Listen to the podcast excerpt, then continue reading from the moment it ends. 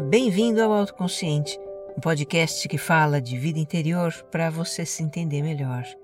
Eu sou Regina Gianetti, a sua repórter da alma, e a minha intenção é que ao terminar um episódio você se sinta melhor do que quando começou.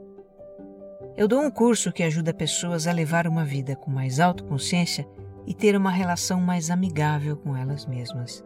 É o Você Mais Centrado.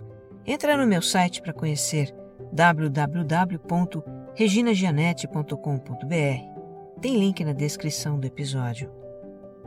E se esta é a primeira vez que você me escuta, o Autoconsciente é um podcast quinzenal e também serial. Os episódios têm uma sequência em que os temas vão se aprofundando. Aqui tem uma jornada de autoconhecimento para você. Escute o episódio zero para conhecer essa proposta. E se você gostar deste episódio, compartilha nas suas redes sociais e grupos de mensagens. Ajude mais pessoas a se entenderem também.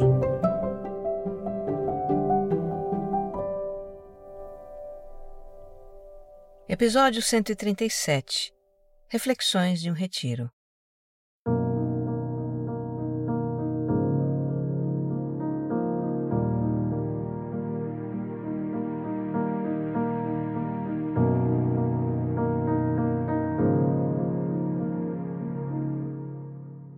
Em alguns momentos da vida em que eu quis me entender melhor ou me resolver com alguma questão pessoal, íntima, eu fiz um retiro. Passei alguns dias fora de casa, fora da rotina habitual de trabalho, de afazeres domésticos e assuntos familiares, para não ter compromisso algum senão de ficar comigo e fazer o que eu tivesse vontade de fazer. E normalmente o que eu fiz foi pensar na vida, descansar, ler, ficar em silêncio, ficar completamente na minha. Eu gosto bastante disso. Retiro para mim tem um sabor de liberdade. Significa dar espaço e tempo para mim mesma. É algo que me revigora e pode inaugurar uma nova fase na vida. Isso já aconteceu. Porque é o que a gente está intimamente buscando quando decide fazer um. A gente está buscando uma nova direção para a vida uma mudança.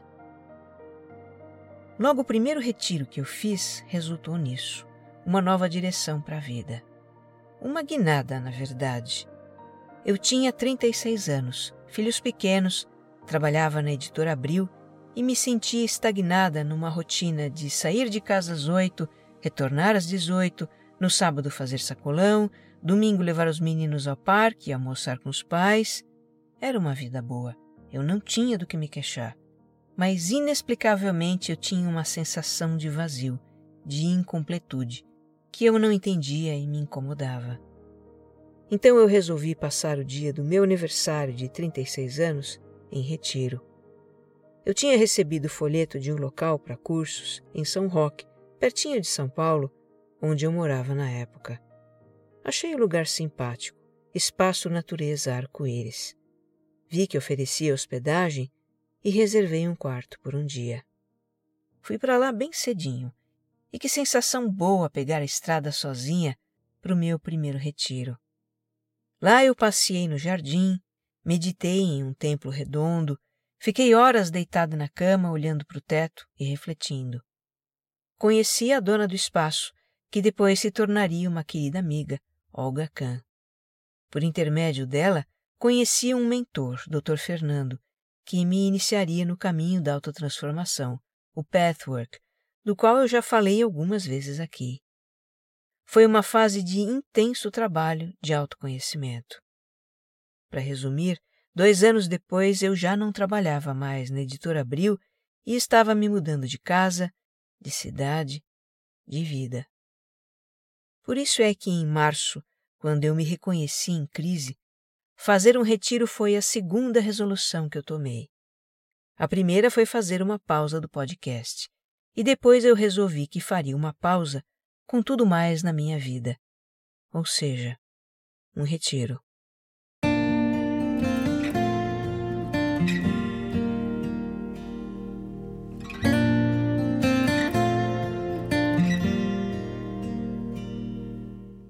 Minha nora Mariana tinha me falado de um lugar para retiros que ela conhece, chamado Uniluz, Universidade da Luz, na cidade de Nazaré Paulista.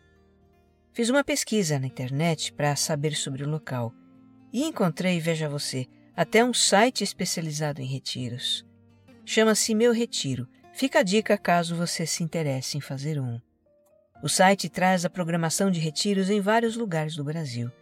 Tem retiro terapêutico, detox, de yoga, de meditação, de vida na natureza, de autoconhecimento, retiro espiritual, tem de tudo.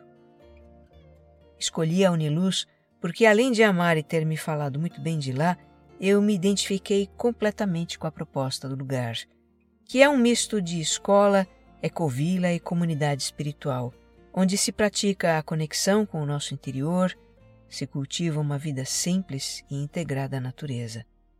Tudo a ver com o que eu estava buscando. Na manhã de 25 de abril, eu pego estrada com uma mala pequena e o meu tapetinho de yoga, e aquela sensação boa de liberdade que me acompanha na partida para um retiro. Este é o quarto que eu faço.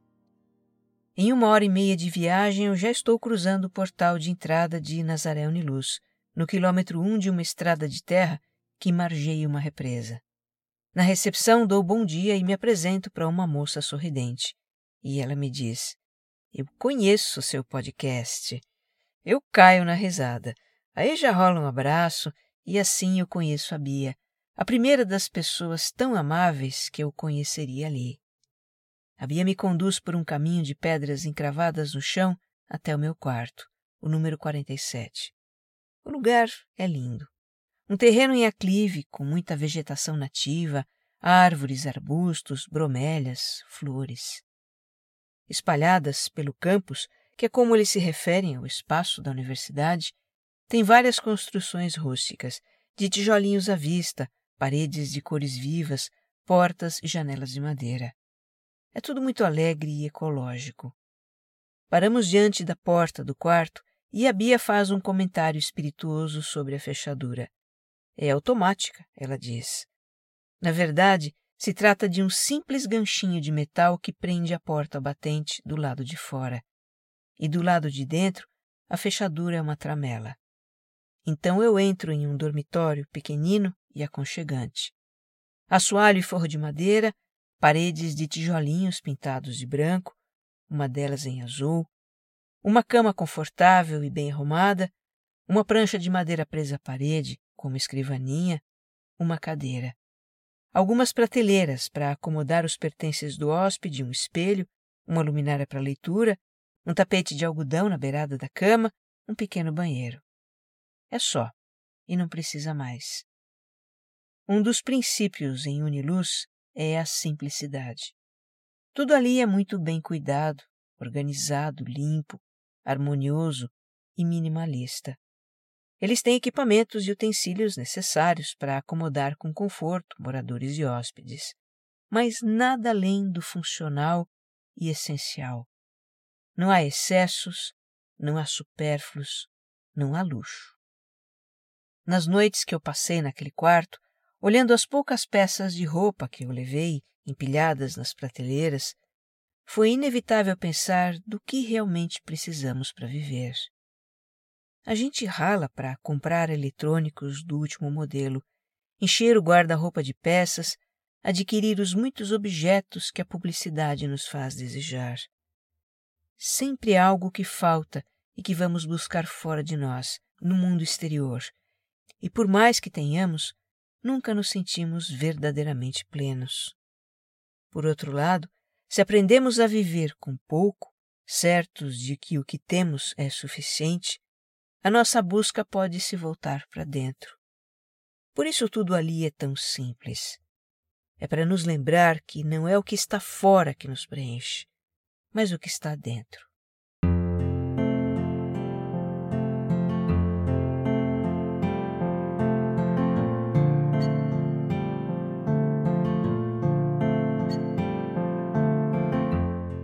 Pouco depois de eu chegar é servido o almoço, com uma comida muito parecida com a de casa.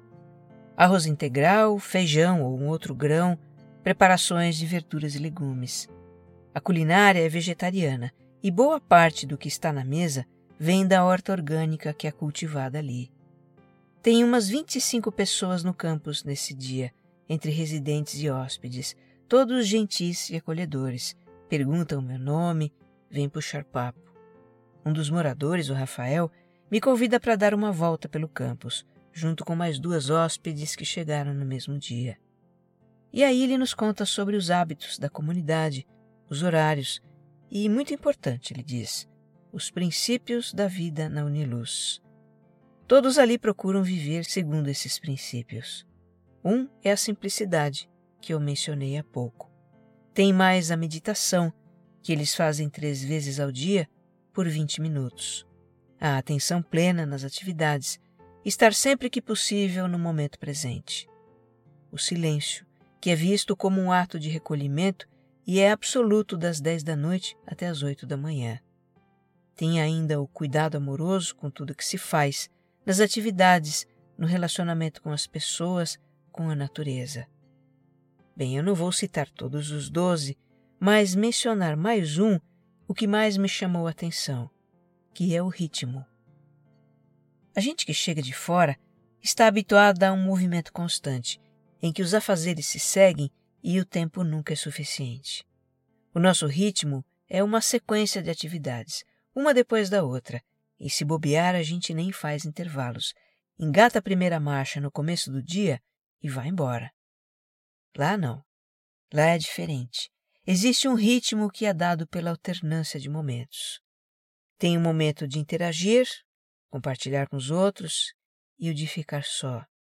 Momento de conversar e o de silenciar. Momento de trabalhar e o de estudar, o de descansar. Então, no primeiro dia, eu me sinto como alguém que pula de um trem em movimento e continua correndo até conseguir desacelerar. À tarde, sem ter nada para fazer, eu me pergunto: e agora? Olho para o notebook fechado em cima da mesa. Pois é, eu trouxe o notebook. Eu tô aqui me lembrando da Liv, personagem daquela série Respire que eu comentei no episódio 126. A moça workaholic que resgatou seu notebook do fundo do lago e o carregou na mochila floresta dentro. Tamanha sua identificação com o trabalho. Sabe o que é? Eu trouxe o notebook para fazer um registro diário do retiro. E quem sabe eu precise também fazer alguma coisinha do trabalho, né? Vai que. Bem, foi essa história que eu contei para mim mesma. Mas na verdade, não era para trabalhar em nenhuma coisinha. E para não ter como fazer isso, a fonte do cabo de energia do notebook cai no chão e quebra, logo na primeira noite. Aí não tem mais como carregar a bateria e ele volta para o fundo da mala.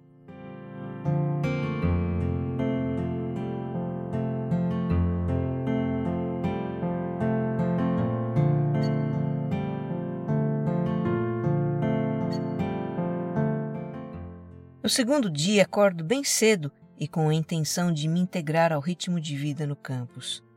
Saio à procura de um lugar para praticar yoga. No caminho, eu passo ao lado da cozinha e cumprimento duas moças que preparam o café da manhã, mas elas não respondem. Eu penso, ué, será que elas não escutaram? E continuo meu trajeto. Encontro uma sala de estudos toda envidraçada, com vista para a mata, e lá estendo meu tapete de borracha. Dá sete e vinte, hora do café da manhã, e eu vou para o salão comunitário, onde são feitas as refeições. Encontro com outro hóspede no caminho e o cumprimento, e ele me responde com um rápido olhar e um meio sorriso. Aí eu me toco. Estamos no período de silêncio. Por isso as moças na cozinha não me responderam. Ninguém fala no período de silêncio, ora bolas. As pessoas nem mesmo fazem contato visual umas com as outras porque a ideia é que cada um esteja atento a si mesmo. O hóspede, por caridade, quebrou o protocolo para me lembrar disso. De fazer silêncio eu não esqueceria mais. Agora, de tirar os sapatos, eu esqueceria algumas vezes. É costume no campus tirar os sapatos para entrar nas dependências internas, não só nas salas de uso comum, mas também no nosso próprio quarto. Por isso, eles recomendam que a gente use calçados fáceis de pôr e tirar, sem cadarços.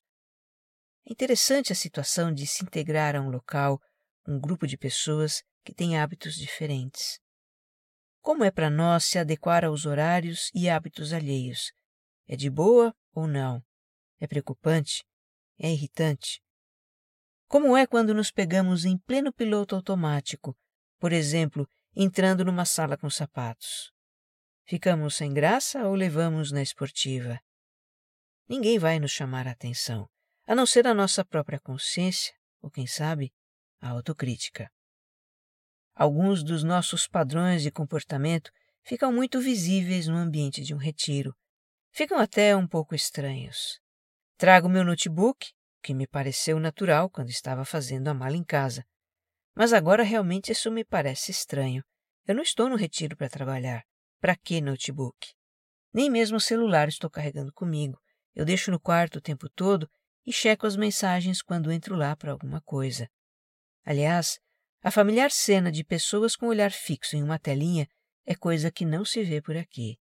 Na verdade, as pessoas não carregam nada consigo, nem mesmo chaves, já que o quarto não tem fechadura. Nesses detalhes, a gente vai reconhecendo os nossos apegos.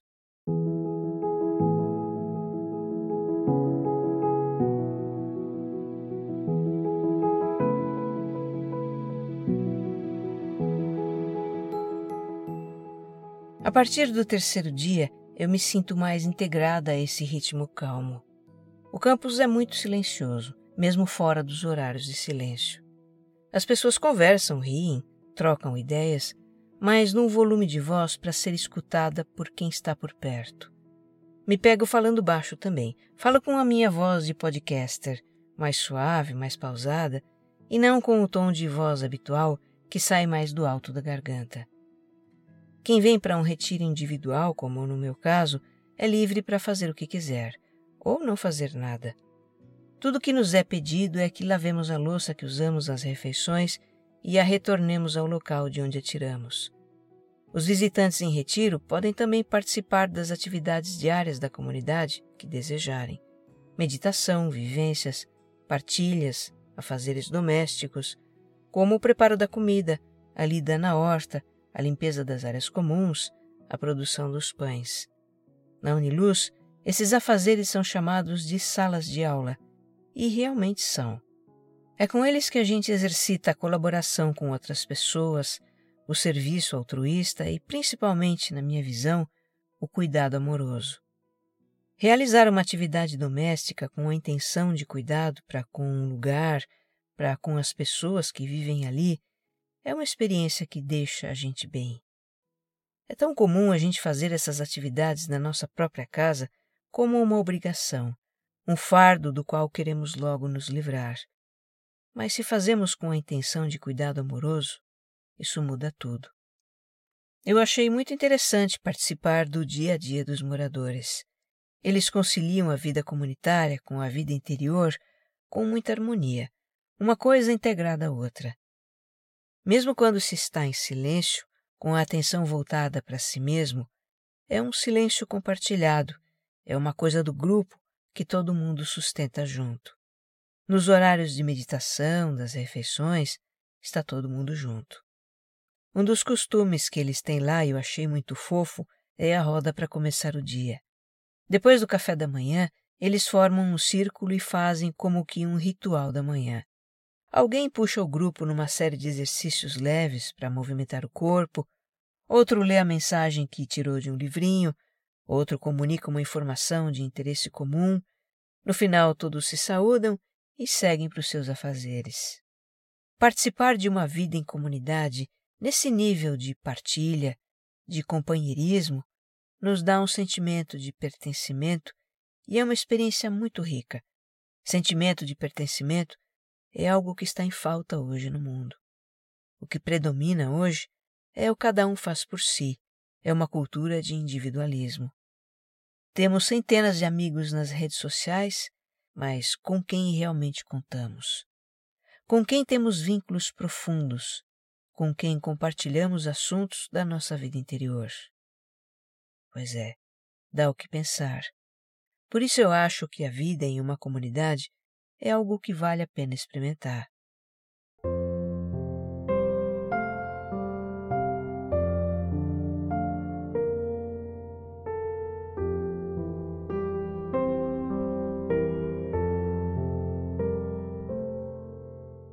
Nos horários das refeições, eu me sento em uma mesa grande, onde também escolhem sentar quase sempre os mesmos hóspedes.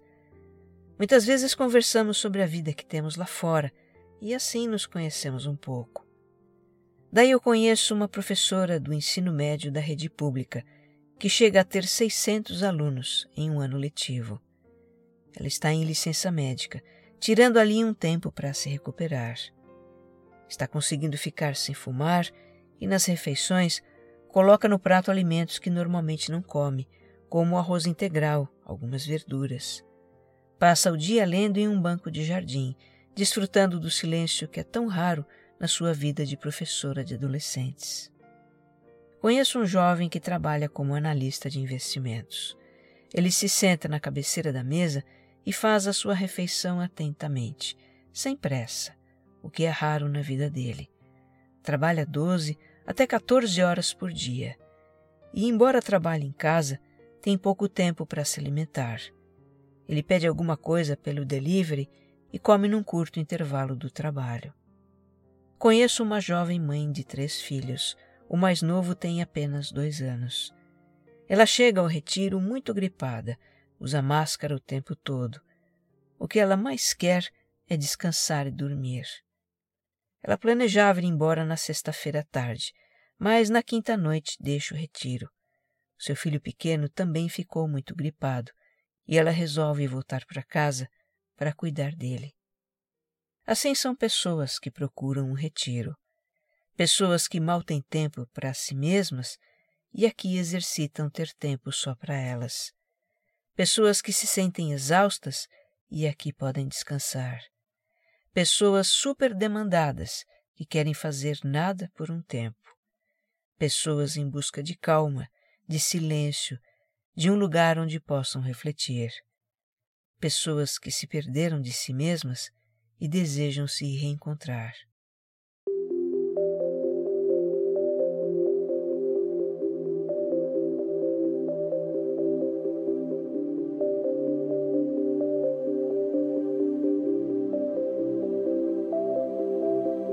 E quanto a mim, o que me traz para este retiro? Inicialmente eu pensei em sair do meu ambiente habitual ir para um lugar onde não precisasse ocupar a mente com as coisas da rotina, do trabalho, da casa e etc. Um lugar onde eu também pudesse ficar comigo mesma, para, quem sabe, ter clareza de como lidar com questões que estão presentes na minha vida. Um lugar tranquilo, de silêncio, de meditação. Eu queria, enfim, sair deste retiro com ideias. E o fato é que eu não saio desse retiro com ideias, nem com soluções para as minhas questões. Eu apenas descansei, dormi profundamente, passei dias leves, compartilhei bons momentos com pessoas. E principalmente, passei uma boa parte desses dias comigo mesma e também recolhida a um lugar que eu chamo de o meu centro. E isso reafirmou que as respostas e soluções que eu busco vêm do verdadeiro lugar de clareza que há em todos nós. O nosso self, como chamou Jung, a nossa essência, o nosso eu divino. Saio desse retiro com um novo fôlego e volto contente para casa, levando lembrancinhas para os meus, disposta a encarar da melhor maneira que eu puder os desafios que se apresentam na minha vida. Que você esteja bem. Um abraço.